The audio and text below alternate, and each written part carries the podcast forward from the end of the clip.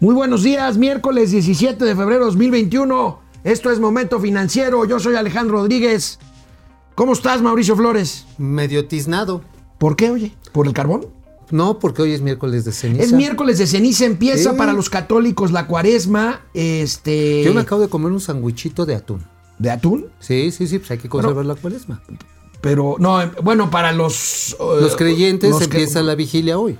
Pues son, pues son 40 días de vigilia, 40 pero bueno, generalmente son los viernes. Ahora, ahorita vamos a traer No, el datos. miércoles de ceniza. ¿Qué Eh, pasó? miércoles- ¿Qué pasó? Te voy a poner otra vez de monaguillo. ¿Por qué? Pues sí, pues no te acuerdas cuando ibas con el cura Melchor.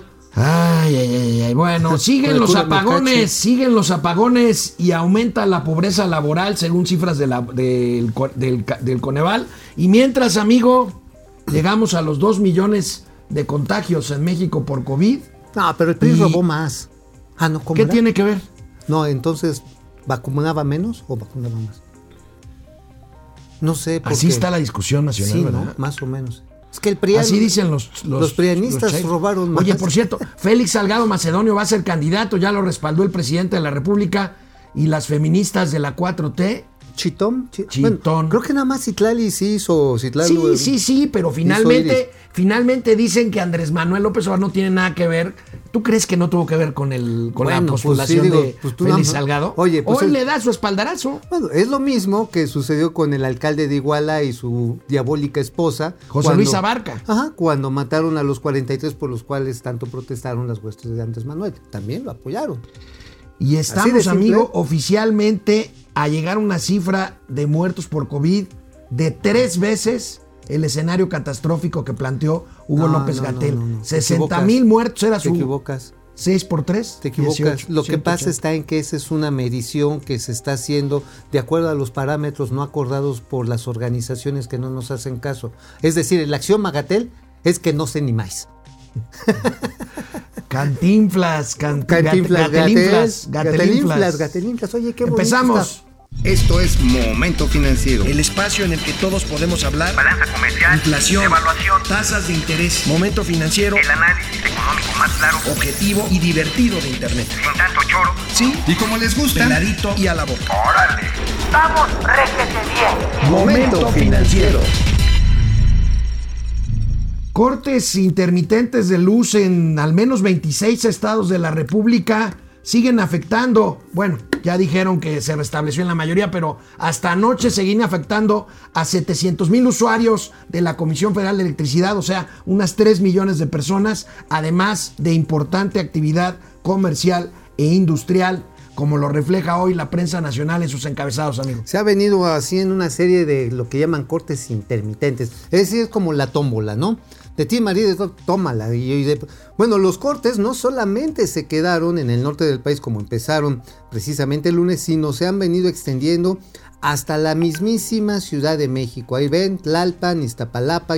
Bueno, ¿sabes también de dónde me reportaron ayer? Me reportaron de la Venustiano Carranza. Cancún. En Cancún, en Mérida se les fue. En Mérida. Y esto está teniendo consecuencias muy serias porque está dislocando no solamente los servicios domiciliarios de energía eléctrica, los fabriles y los comerciales, los hospitalarios, los de salud. En San Luis Potosí han tenido que trasladar a gente que está en hospitales públicos en la capital algunas otras ciudades intermedias donde tengan la posibilidad, donde tengan la posibilidad de tener los respiradores que funcionan con energía eléctrica.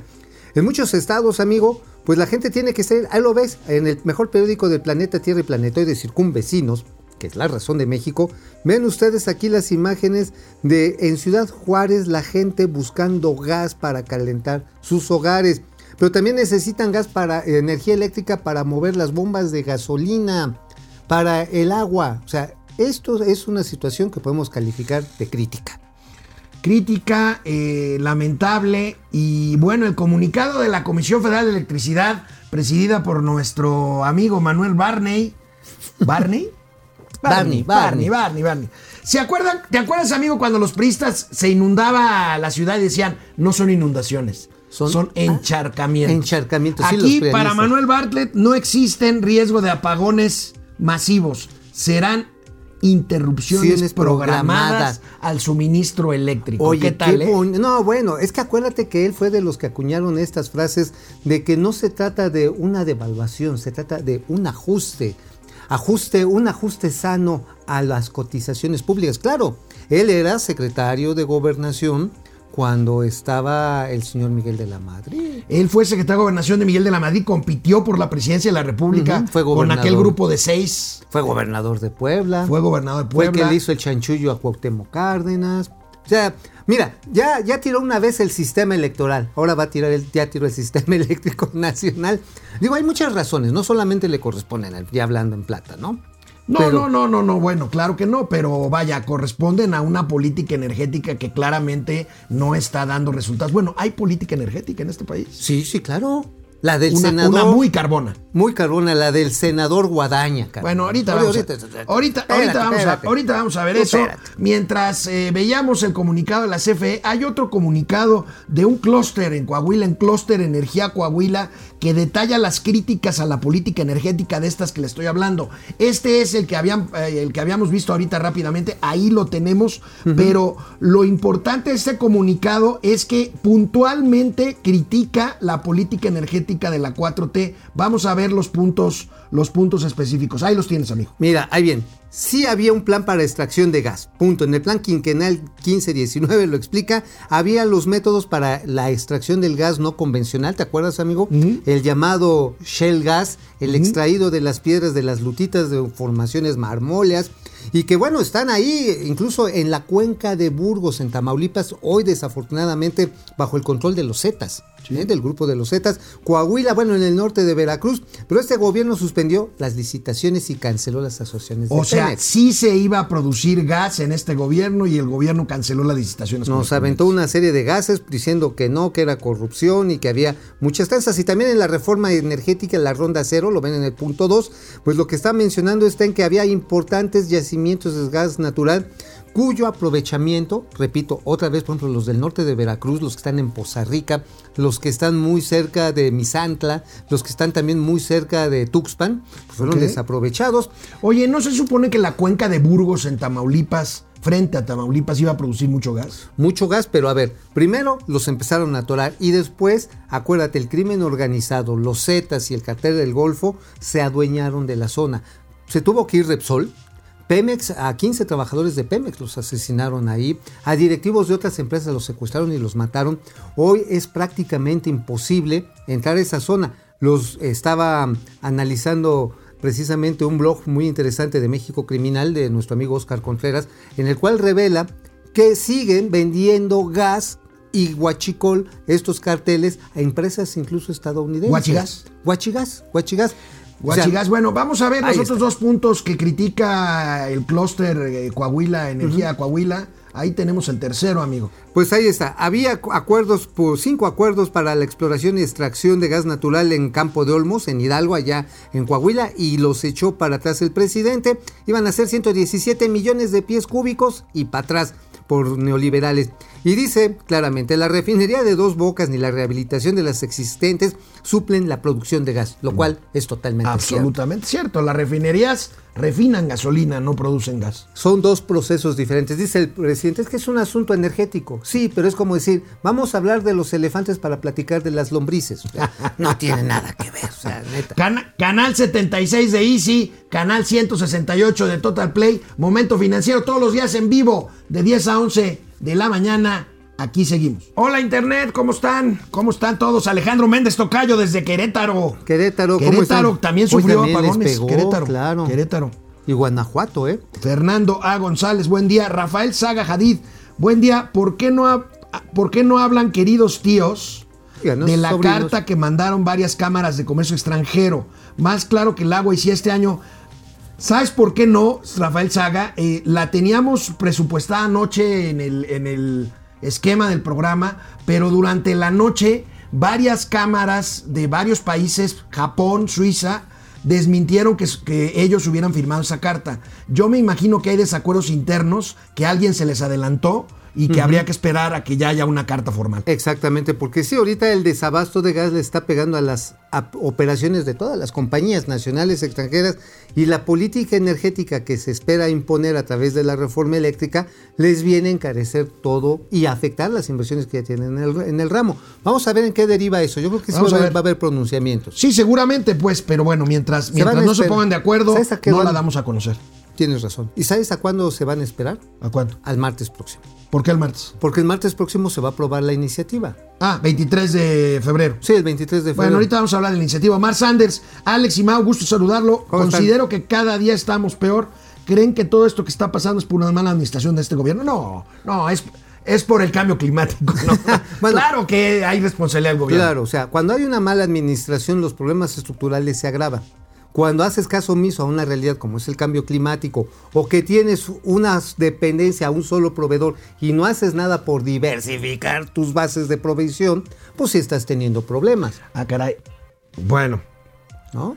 Vamos a la tele. Otro dato de las consecuencias del apagón. Las manufacturas de exportación, amigo, mexicanas pierden 200 millones de dólares por hora sin energía eléctrica. En Nuevo León, la CAINTRA, la Cámara de la Industria de la Transformación de Nuevo León, calcula pérdidas en 7.200 millones de pesos. Bueno, a lo mejor no es tanto, ¿eh? Porque mira, si tienen horarios de trabajo estilo Programa Nacional de Vacunación, pues nada más Son son, plantas seis- que trabajan 24/7. ¿No trabajan seis horas?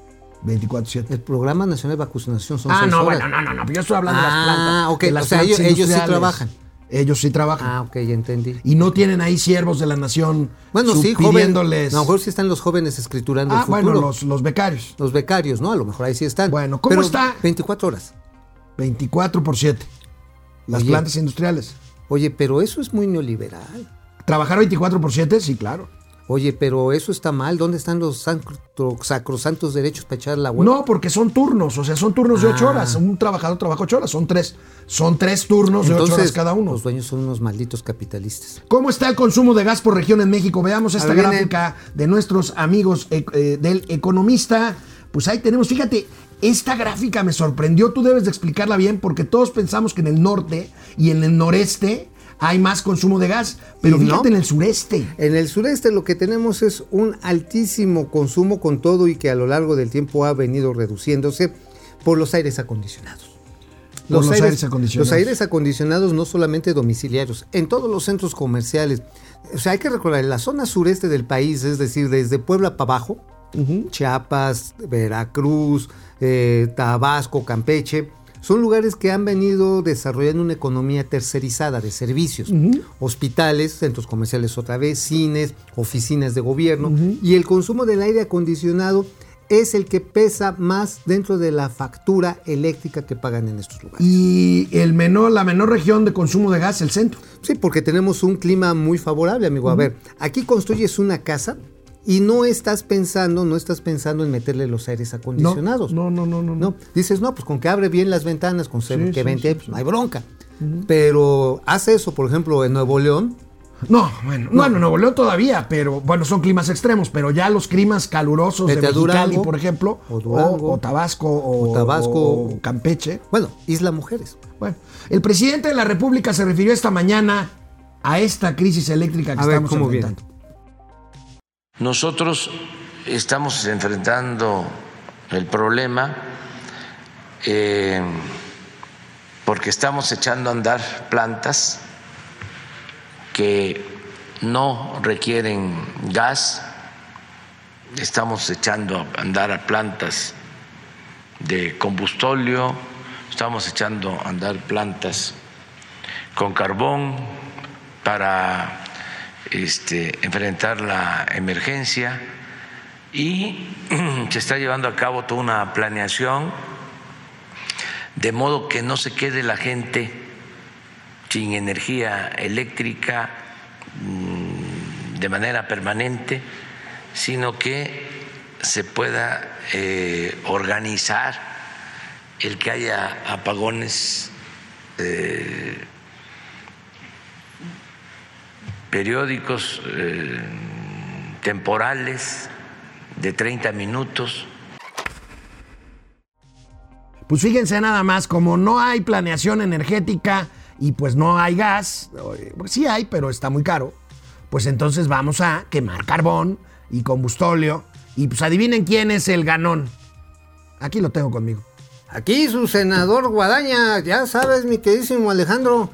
Pues a ver, usted nada más porque está contra la cuarta transformación, sé porque es muy fifí. A ver, el carbón es. Oiga, usted obra carbón, ¿verdad? No, pues yo se lo doy a doblar. Mire, la cosa es bien sencilla. Usted nada más le pica la piedra y lo echa a quemar. A ver, entienda, caballero. Oiga. Aquí en México estamos generando la autosuficiencia que nos enseñó Oiga, nuestro pero amigo el carbón, Maduro. pero el carbón es muy contaminante y, y- No, ¿cuál contaminante? y viola los acuerdos de París de cambio climático. ver, pues mira, que sople el viento y que se lo lleve allá Oiga, los gringos. ¿usted también participa en Así de- así de combustóleo? ¿También vende combustóleo? Ah pues, ah, pues por supuesto que yes. Estamos ahí guardando un chorro de combustóleo para echar a andar. a- Sí supo que se le apagó la planta ahí de Punta Prietas.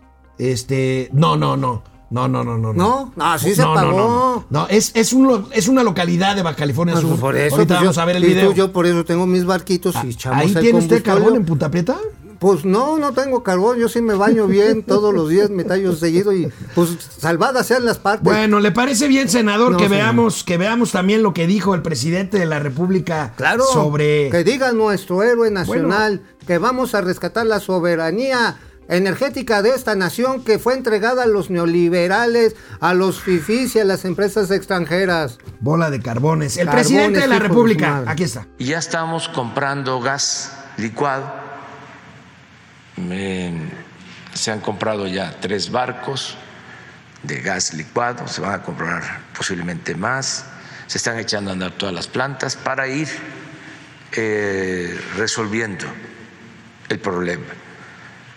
Se debe fundamentalmente a las heladas, a la situación del mal tiempo en eh, el norte, principalmente en Texas, eh, este, donde se generó esta situación. No hay, también para aclararlo, este, ninguna represalia de que no nos entregan gas porque no nos ven con buenos ojos. Pues ya vio usted, ya, ya vio, mire, con esta quema de carbón hasta hacemos que se cierren los vínculos de amistad entre las familias. Está usted quemando el carbón y invita a hacer unas carnitas ahí. No, bueno, pero el, se carbón de la carne asada no contamina Ah, la pues no. ¿Cómo no? Pero mire, aprovechamos No, no, las plantas no, aquí estamos hablando y echamos de la cientos carnita, de miles de toneladas Y mire, que usted ¿y sabe- ya se puso de acuerdo para al señor Bartlett. No, no, no, yo lo que estoy nada más haciendo es recuperar las Oiga, ganancias gananciales oiga. que antes los prianis- prianistas se robaban. Oiga, ¿le da muchada a Bartlett no, por, para por nada. cada kilo no, de carbón no, no, que nada más una casa, pues esto es como las propiedades. ¿Cuál de todas? Pues es que ya perdí la cuenta. Pues usted qué cree, el señor Bartlett. Oiga, ¿lo invita? ¿Qué? Pues sí, a las carnitas asadas sí, nos echamos ahí una ¿Y cerbatana. usted lleva el carbón, aparte de todo? No, pues yo soy bien carbón, eso usted ya lo sabe, porque si no, no estaría haciendo El presidente aquí. de la República dijo que se establecerá permanentemente o definitivamente el servicio eléctrico jueves, carbón. viernes o el fin de No, semana. y le echó porras a los técnicos de la ver, CFE. joven, usted espérese. A ver. Vamos a esperarnos al fin de semana para que las gentes y las familias se reúnan, para que traigamos al señor Biden y aprovechamos para hacer la carnita asada. Usted no está entendiendo la nueva política. Es más, ahí le va. Con el calorcito que se genera, ahí podemos descongelar las vacunas Pfizer que van a llegar como 20 millones de dosis y se las ponemos a todos los Bueno, amigos el que vayan a echar presidente de la. República le echa porras a los técnicos de la. Fal- CFE. Falta de ingenio de usted.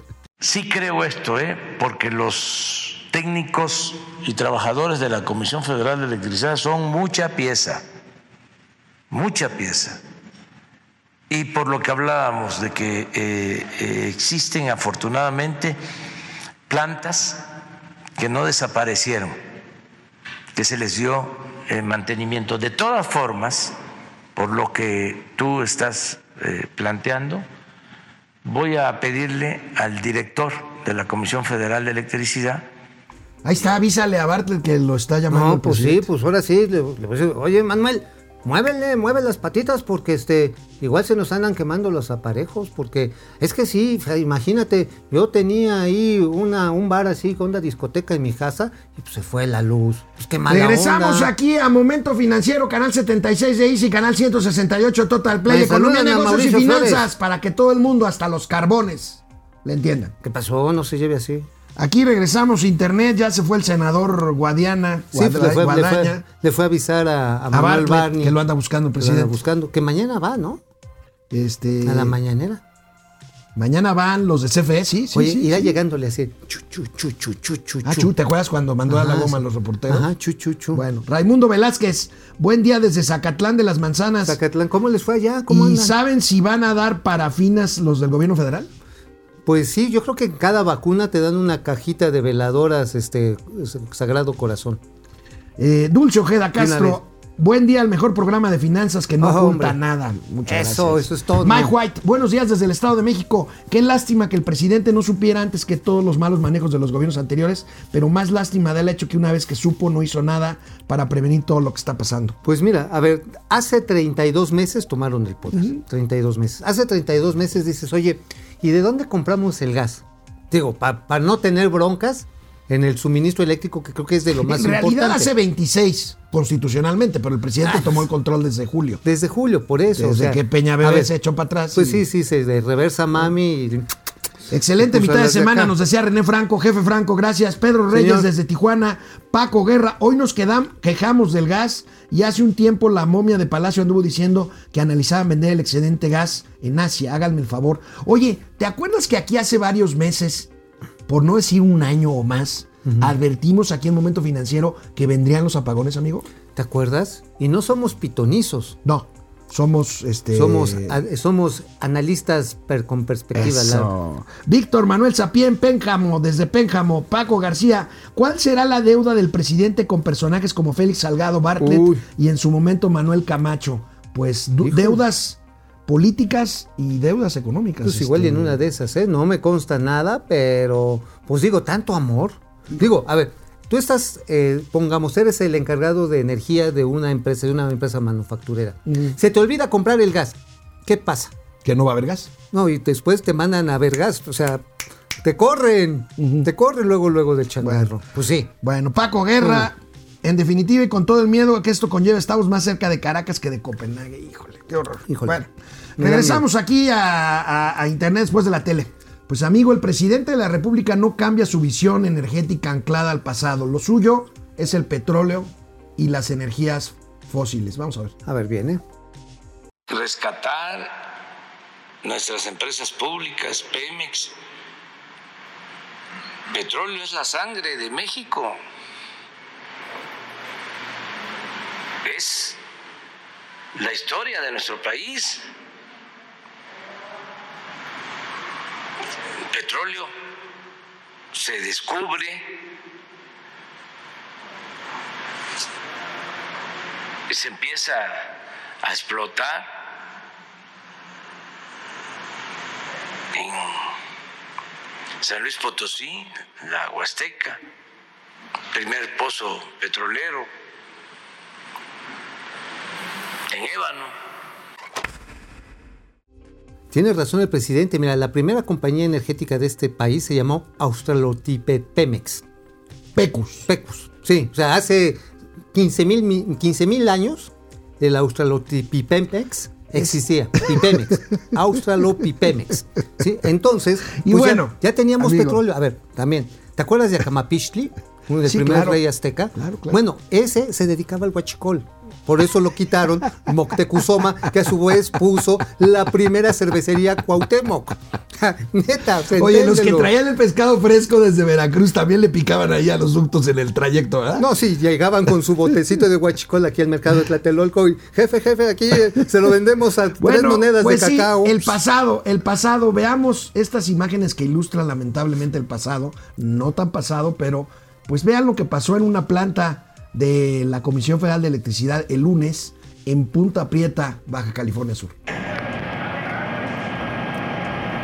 No, nomás.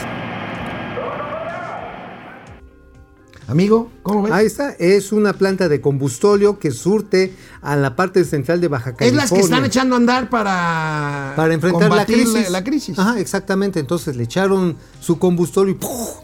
Entonces ahí en, en Punta Prietas, este, la verdad es que se puso cañón. Tronó como chinamina. Es que yo creo que sí el apretón estuvo recio. Edu Coñero, Edu Coñero. Amigo, tú nos Oh, prometiste bueno. ayer una exclusiva. Venga de ahí. No, bueno. Esa se la voy a dar mañana, pero ahorita les traigo Oh, otra. Les traigo- que es, que, es que si no voy a matar el tema de mi Eres calumnia. puro pájaro nalgón tú. Péchame de habladas. A Pero ahí te va. Aquí les tenemos. ¿Sabes que esta crisis también nos va a costar los huevos?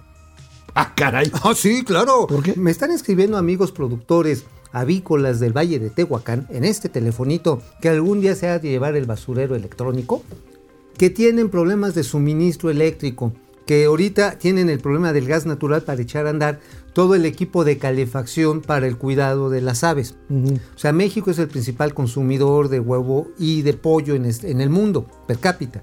Y además, Tehuacán, el Valle de Tehuacán, surte primordialmente al Valle de México. Y, al- y obviamente la zona conurbada de la Ciudad de México, Toluca, pero también va al sureste, llega a Oaxaca y surte una buena parte del consumo que está en Guerrero.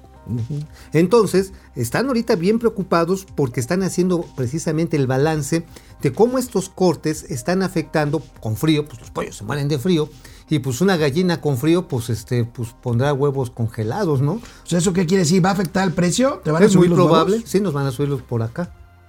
Por acá se los van a poner.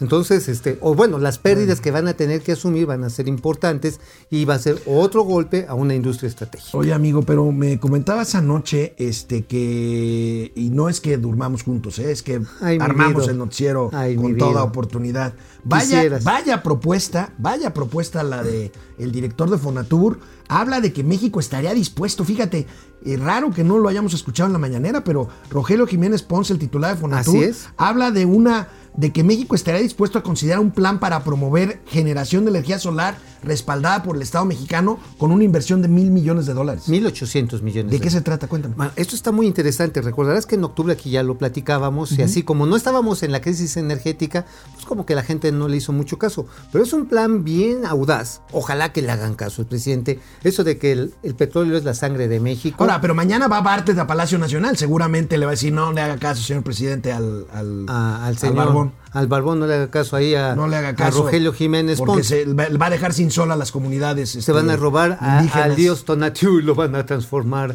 en sus infames películas de Netflix. Tonatiuh es el dios, el dios del sol. Sí, ¿no? Tonatiuh. ¿Sí? O sea, ¿qué, qué falta de ignorancia la tuya. Perdón, ese era el senador Guadaña. Este, no, Está bien. Tonatiuh. Bueno, la cuestión está en que el plan proyecta ocho grandes granjas solares en diversos estados, empezando por Baja California, ahí cerquito de Punta Prietas, precisamente, ahí cerquita, quiere ser una granja donde iba a ser una ciudad dormitorio para trabajadores del sector turístico, que ahorita el turismo está de capa caída. Ahora, ¿de dónde viene la lana? Esa es una gran pregunta. Ahí les va. Cuando menos es lo que quieren y ojalá que salga.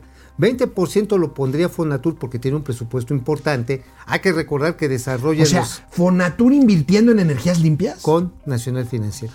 Ah, caray, con el Banco de Desarrollo banco- favorito. Oye, sí, sí, con Nacional Financiera. A ver, si la CFE no puede, que Fonatur lo haga.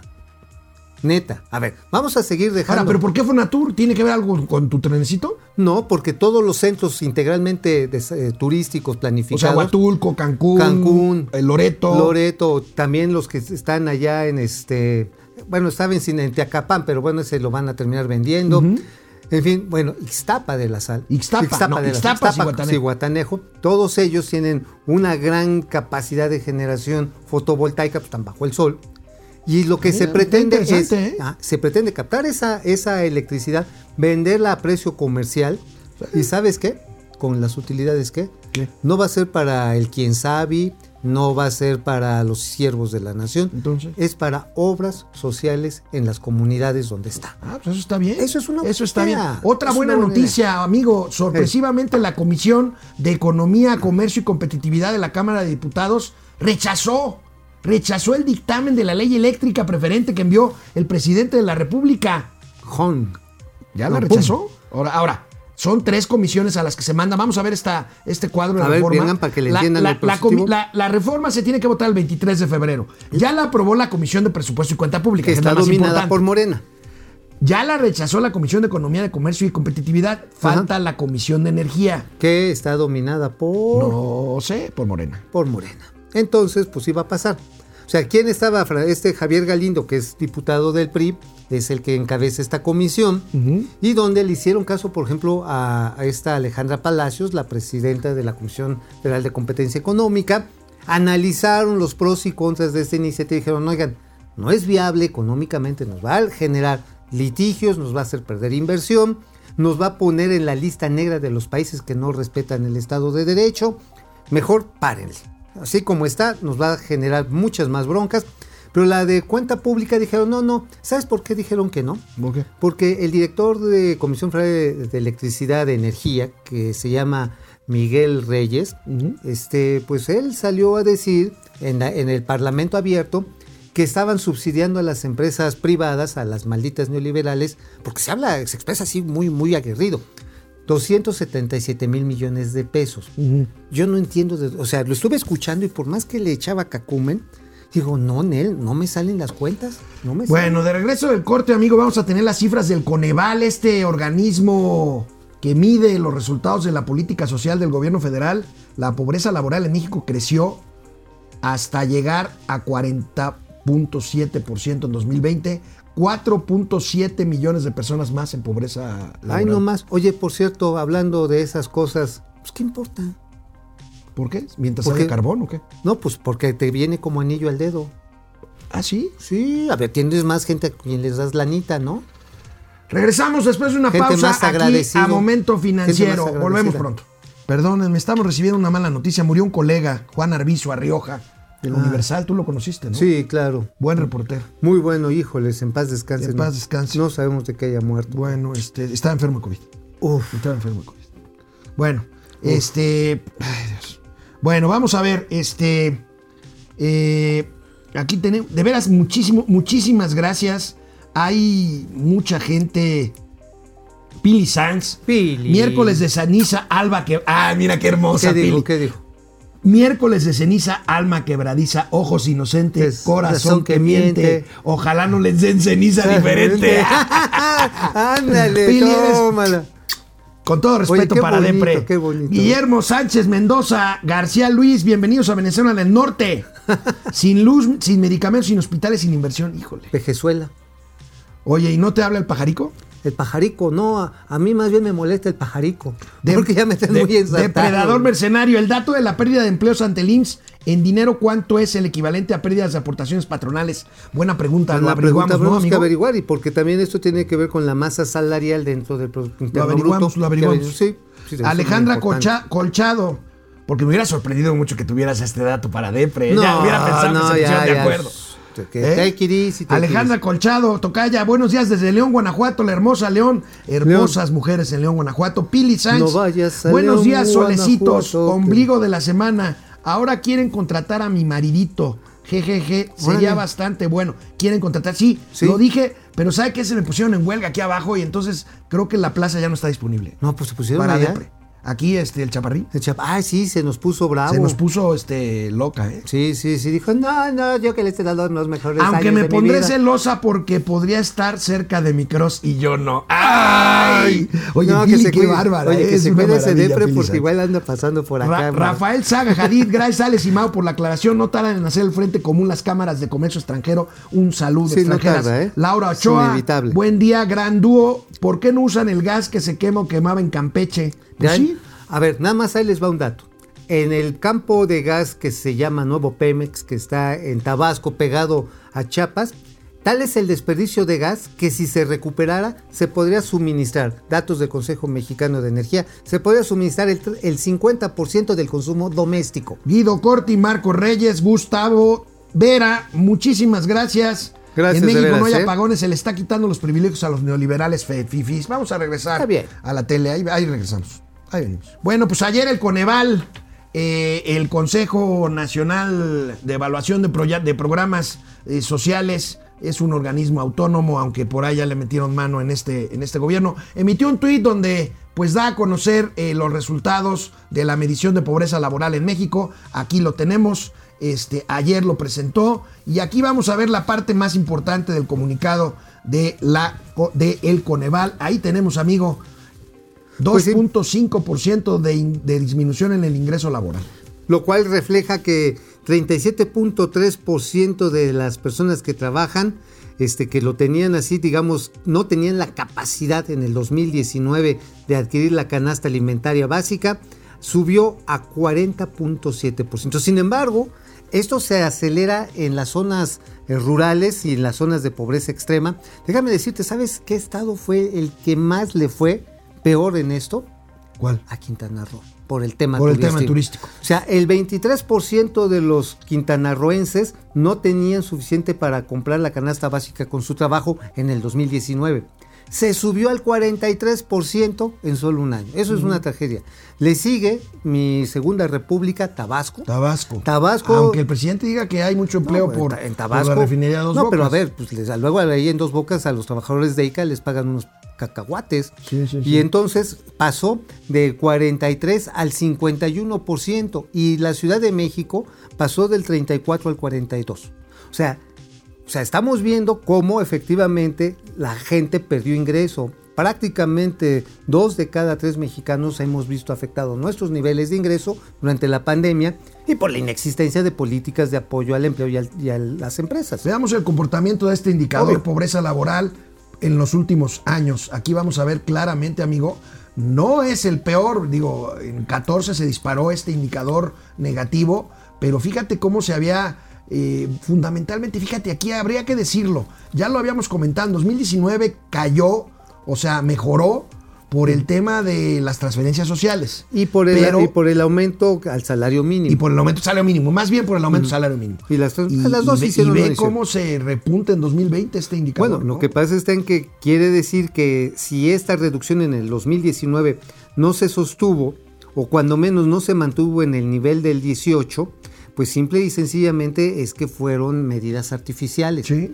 Fueron medidas artificiales, es decir, haces transferencias sociales, pero no hay manera de seguir retribuyendo a las personas con este tipo de apoyos porque te va cayendo la recaudación, por un lado, pero por otro lado, tienes que las empresas que aunque quisieran contratar a gente con, no uno, con dos salarios mínimos no pueden trabajar, pues sencillamente te sucede esto. Claro. O sea, son medidas no sostenibles. Tenemos un par de datos más sobre, Bien, sobre este reporte del Coneval. 64.3% del total de la población en Chiapas se encuentra en pobreza laboral.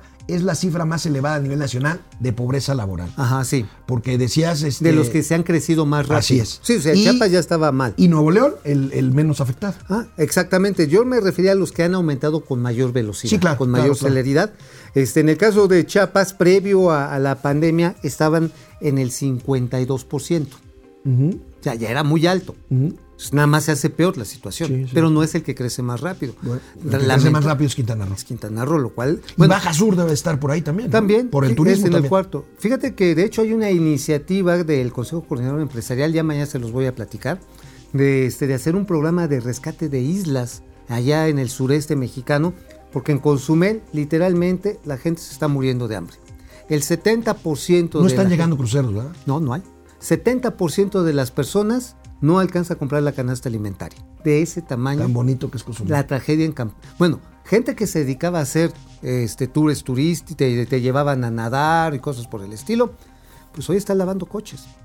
Y cambian la chamba por una bolsa de frijoles. bueno, la deuda mexicana, la deuda mexicana, querido Mauricio Flores, continuará subiendo con respecto al PIB mientras no se corrijan los huecos de ingresos fiscales que hay. Este gobierno presume mucho que no se ha endeudado, pero la deuda pública crece y seguirá creciendo según estimaciones del Centro de Investigación Económica y Presupuestaria. Vamos a ver esta gráfica. A ver, Vamos a ver estas dos gráficas de, eh, de los periódicos especializados. Este es del financiero. Fíjate, amigo, ahorita, bu- bueno, el gobierno de Enrique Peña dejó como en 48% del Producto Interno Bruto de la deuda. Ya va en 52.2%, pero si siguen las cosas como están, hay una proyección de este Centro de Investigación Económica y Presupuestaria que ubicaría la deuda en 2030 en 69 puntos del PIB. Mira, a mí no me preocuparía tanto si estuviera incluso el 70% del PIB. Mientras, mientras el, PIB creciera. Mientras el PIB creciera. Ah, pero mientras no esté creciendo, la relación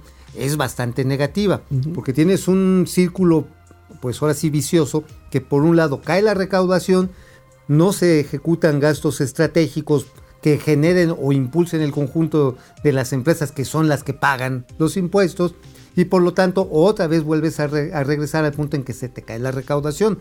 Obviamente el sistema de administración tributaria ha sido muy, muy este, acucioso y trae a todo mundo a las cachetadas. Y págame y me debes y no, bueno, está, está peor que... Pero eso cuánto puede durar, amigo, en términos de Este aumentar año. ingresos. Este año. Nada más. Este año. Dice doña Raquel Buenrostro que hay posibilidades todavía de cobrarles cuando menos otros cuatro años que adeudan a las grandes empresas. ¿Podrán estas grandes empresas aguantar otro trancazo así? Pues para muchos va a ser más fácil decir, pues mira, Mejor cierro. mejor cierro y pues cóbrame allá tenemos en mi matriz, otro, ¿no? tenemos otro gráfico este, aquí sobre este tema. Ahí tenemos, amigo, con algunos datos este, de, esta, de esta investigación del Centro de Investigación Económica y Presupuestal. El mismo gráfico que vimos nada más que en colores. Los resultados derivados de la serie de documentos, el, el endeudamiento y la deuda pública bajo las políticas públicas actuales. La deuda pública podría llegar al 69% del PIB del 2030. Ahora, pero hay que hablar también en términos absolutos, porque en términos absolutos la deuda ha tenido un crecimiento, este saldo de requerimientos financieros históricos del sector público, ha tenido un repunte de prácticamente 1.3 billones de pesos en este gobierno. ¿eh? En este gobierno que no toma deuda, que está contra el endeudamiento, Pues no toma deuda, pero fíjate lo que dice ahí, amigo. Ha gastado por arriba de su capacidad recaudatoria, lo que genera desequilibrios fiscales. Pues sí, exactamente. Este 1.3 billones de pesos reflejo de esto. Además, acuérdate, se han emitido nuevos documentos de deuda o reestructurado donde se ha licuado los FOBAPROA de la 4T. ¿Cuáles son los Fomapro de la 4T? Primero, tienes el Aeropuerto Internacional de México, que iba a ser el finado de Texcoco. que ahí me. Ahí sí, me- te duele. me- me duele, Te duele. duele mucho, sí, sí, no a todos. Ahí le echaron pues algo así como 105 mil millones de pesos. Están también ahí una serie de deudas que se están asumiendo por la cancelación de Constellation Brands. Porque Ok, ya la cervecera en las cerveceras, también una serie de proyectos de obra de retribuciones a los contratistas que se le dieron allá en, este, en Texcoco y también de otras obras que se han detenido este, de conexión El carretera. tema este de los gasoductos de Texas a Tuxpan, que Bart le la hizo de tos, que quería cancelar contratos y que finalmente se tuvo que indemnizar. Ajá, todo eso pues se tiene que licuar y se mete a esta gran, estas grandes eh, revolvedoras de documentos, se emiten a 30 años y tarán, ¿quiénes lo van a pagar? ¿Todos nosotros? Tus hijos, nues- nuestros nietos. ¿Mi hija? ¿Y Sí. qué culpa tiene mi hija? Pues nada, pero pues ya, Híjole. ya, ni modo. Ya Bueno. fue, fue por lo que votamos. No crean que se me olvida después de la pausa que escribió el tío Mao el día de hoy. Canal 76 de Easy es Vive TV, canal 168 de Total Play que es Mundo Ejecutivo TV. Momento financiero, economía, negocios y finanzas, también en Spotify. Hasta pa' que Para que todo el mundo, hasta Chabelo. ¿Todavía vive Chabelo? Chabelo, hoy es su cumpleaños. Hoy es cumpleaños de Su Chabelo. cumpleaños de Chabelo. Felicidades, Chabelo. Felicidades. Bueno, aquí estamos en internet. Eh, Chabelo serio, ¿eh? Cha- Chabelo, ¿serio qué? Sí, fue su cumpleaños hoy. Es su cumpleaños. Es su cumpleaños. ¿Cuántos cumplirá? ¿90? Pues dice que 84, digo, yo oficialmente no sé cuántos tenga, pero sí. Digo, yo creo que Chabelo nos va a llevar a enterrar a todos nosotros. ¿Cuántos años estuvo en el programa este en familia de los domingos? Uf, creo que se echó 45 años.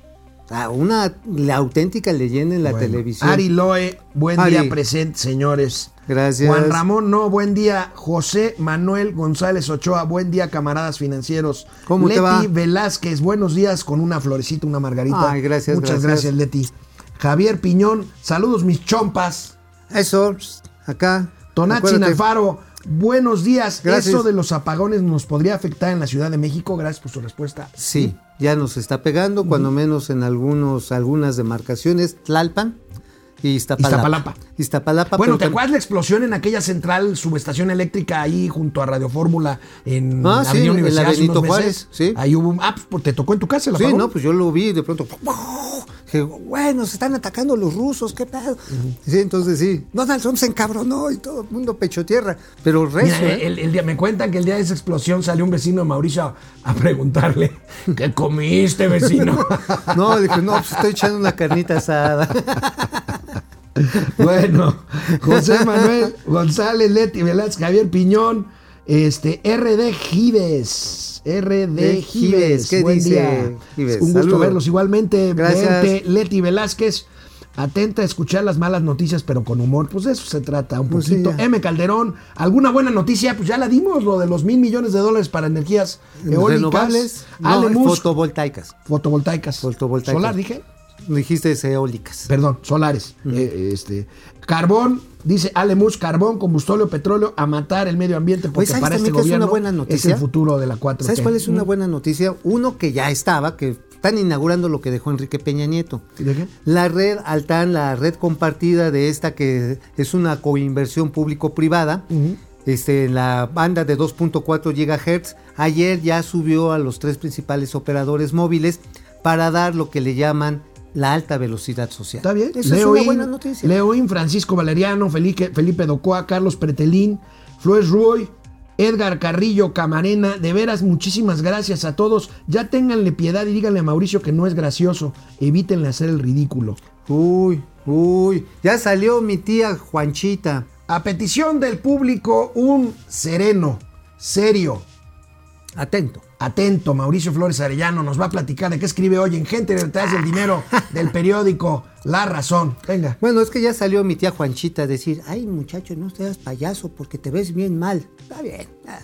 Esas son las llamadas a misa. ¿Pero qué escribimos hoy? A ver, en gente venga. detrás del dinero. Bueno, pues mira, pues ahí hay varios temas, ahora sí que como en botica, mi queridísimo Alex.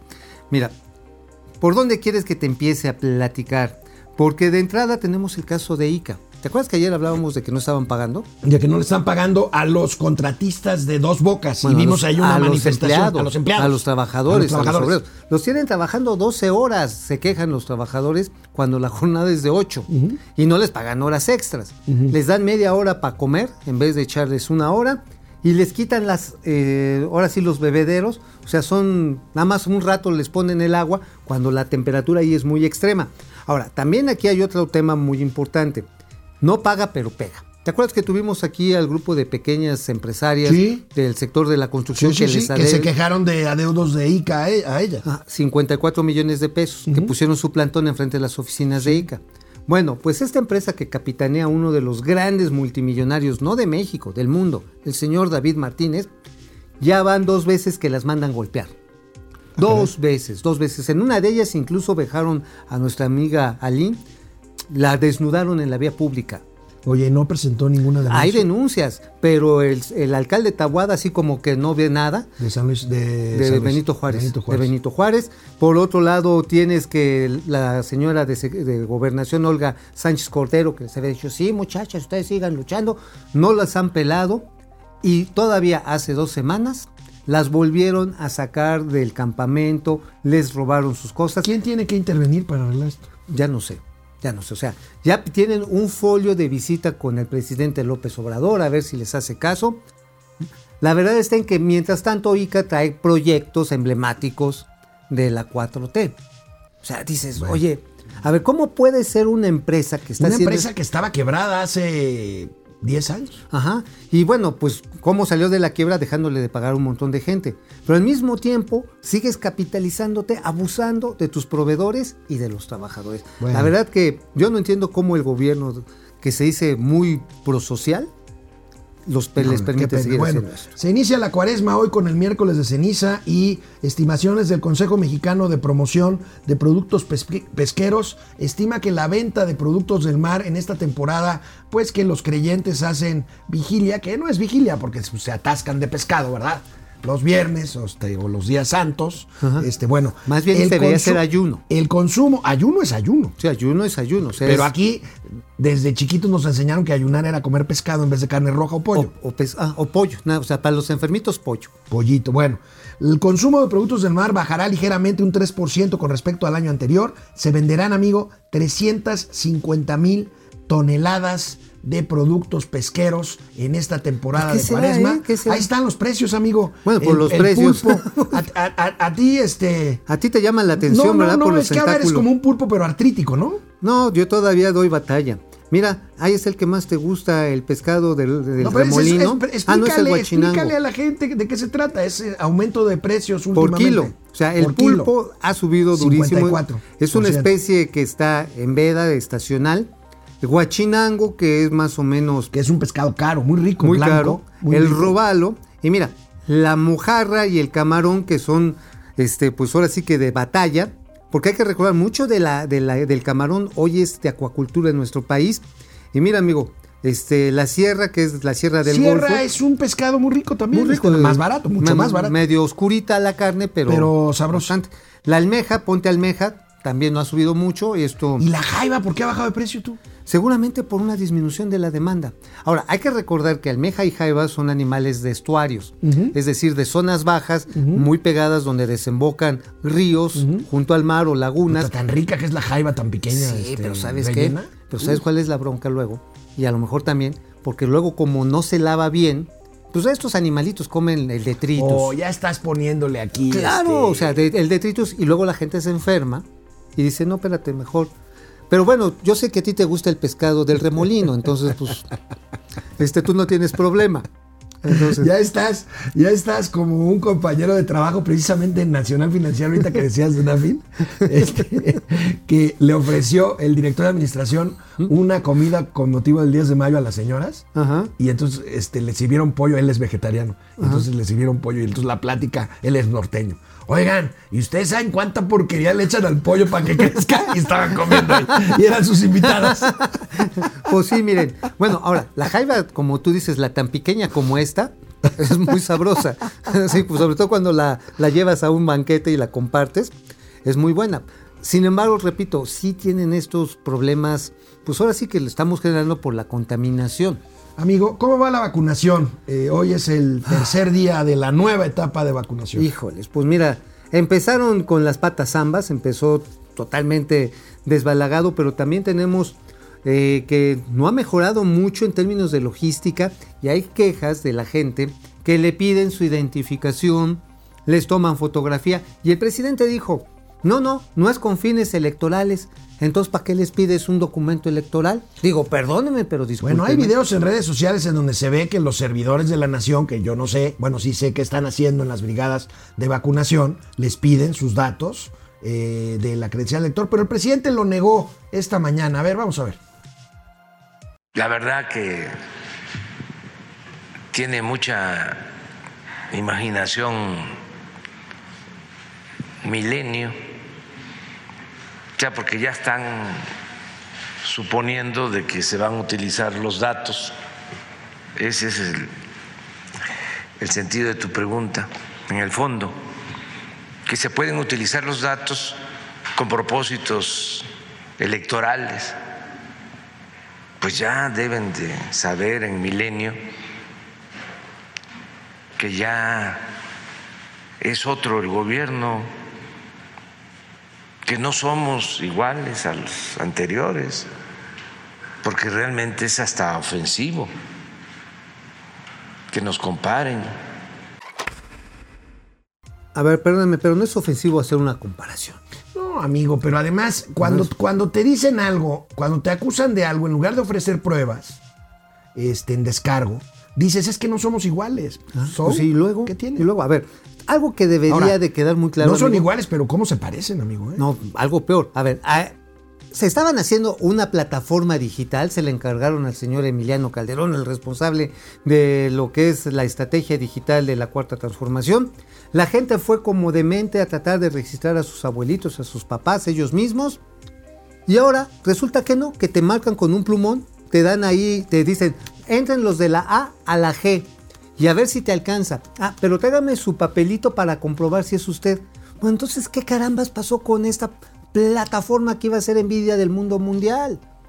O sea, realmente fue una tomada de pelo, amigo. Fue una tomada de pelo. Ahora, 13, 13 miembros de por brigada de vacunación, de los cuales solamente tres o cuatro son médicos y enfermeras. dos. Dos, Un médico y, y- un y los enfermero. demás, bueno, Cuatro, cuatro miembros de las Fuerzas que Armadas. cuidan seis. las vacunas. Pongamos que ahí tienes razón, porque hay lugares donde hay mucho malandro. Y los mapaches. Y los mapaches, sí, los mirones de la nación. Ahí están, los mapaches. A Por si ustedes no saben, jóvenes que nos siguen aquí en este programa, los mapaches eran los operadores electorales priistas. El mapache es un animal eh, roedor muy astuto, Ajá. que hace trampa, Que tiene un antifaz muy simpático. como de ladrón. Ah, con una trompita así, que se cuando abre la trompita como que se ríe maliciosamente. Nos vemos mañana aquí en Momento Financiero. Nos da mucho gusto estar aquí con ustedes Ah, como oye. todos los días de lunes a viernes. Feliz cumpleaños a José José, que en paz descanse. Hoy es Ah, cumpleaños. caray. Nos vemos mañana, ya jueves.